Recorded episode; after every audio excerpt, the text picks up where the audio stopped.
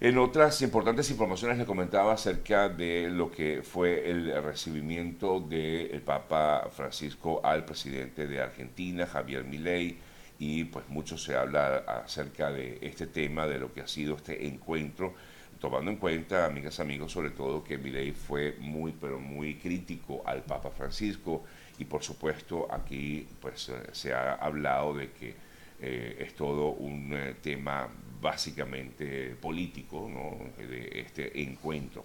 Eh, estuvieron reunidos más de una hora en el Vaticano, al parecer habrían hablado de la crisis económica, según informó el Vaticano. El pontífice dialogó a solas con el presidente durante unos 70 minutos y luego se le permitió el ingreso a la Secretaría General de, del Gobierno, Karina Milei, y, perdón, y al resto de los ministros que formaron parte de la comitiva que acompañó al mandatario argentino en el día de ayer allí en el Vaticano. Em, dicen que fue una conversación eh, eh, franca eh, y donde en la cual pues se confluyeron distintas miradas ideológicas, pero siempre en un mismo sentido, la manera de resolver la crisis. En eh, otras eh, informaciones eh, también destacadas durante sobre todo este fin de semana, pues hay que mm, indicar acerca de lo ocurrido en una iglesia en Houston, una mega iglesia de, mm, evangélica. Las autoridades investigan este tiroteo registrado ayer en la tarde, este domingo, contra el pastor Joel eh, Austin en Leywood, una de las iglesias más grandes de Estados Unidos, eh, aproximadamente a unos 10 kilómetros del centro de Houston, en la que según pues, se informó, se trató de una mujer que entró acompañada de un niño pequeño y comenzó a disparar antes de que la policía la alcanzara y también le dieran de baja. La mujer, que se estima tiene entre 30 y 35 años, entró a esta iglesia poco antes de las 2 de la tarde, vestida con una gabardina y armada con un rifle largo y una mochila, y como les decía, acompañada de un pequeñito, de un niño, eh, de un niño eh, que por cierto fue alcanzado durante este tiroteo eh, y se encuentra en el hospital en estado crítico. La policía no ha compartido detalles sobre el motivo del tiroteo ni ha dicho cuál es la relación en todo caso que tendría esa mujer con ese niño que la acompañaba. También resultó herido otro, otro hombre, eh, pero es impactante, pues sobre todo tomando en cuenta de que es una iglesia gigante con muchísimas personas. Bueno, por eso hablan de que es una mega iglesia. Eh, lo ocurrido eh, ayer en la zona de Lakewood, en Texas. Bueno, continúo con otras informaciones eh, también destacadas. En eh, Chile, el presidente de ese país eh, calcula que por reconstrucción, la reconstrucción por los incendios, perdón, de Valparaíso, puede tardarse por lo menos unos dos años, em, según pues han estimado las autoridades chilenas a raíz de lo que fueron estos incendios forestales registrados por varios días allá en Chile. En Perú, una encuesta revela que el 83% de los peruanos reprueban la gestión de la presidenta Dina Boluarte. Estoy tratando de destacar algunas noticias de las últimas horas. Por aquí alguien me comentaba que por qué no había hablado de los tiburones. Bueno, lo hablé en su momento, claro. Lo que pasa es que eso ya ocurrió el pasado viernes y hoy es lunes. Pero bueno, por supuesto que hay que destacar lo que fue el triunfo de los tiburones de la Guaira de Venezuela ante los Tigres del Licey en República Dominicana, aquí en Miami, donde se realizó este encuentro. Y por supuesto que hay que destacar el triunfo de los Tiburones de la Guaira, haciendo historia, llevándose su primer, em, su primer eh, trofeo del Caribe y muy contentos porque además que fue muy em, emocionante para, para muchísimos de nosotros que como venezolanos por supuesto nos identificamos.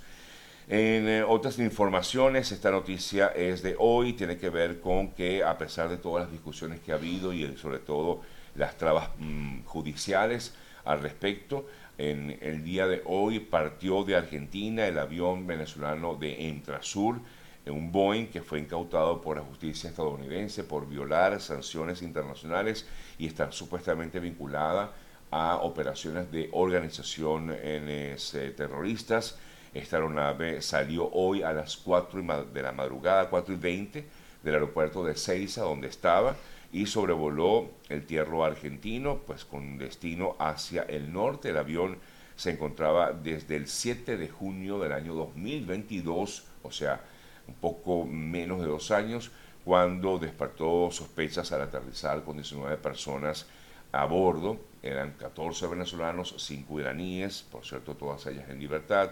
Las autoridades argentinas iniciaron una investigación por presuntamente estar vinculados a organizaciones terroristas de Irán.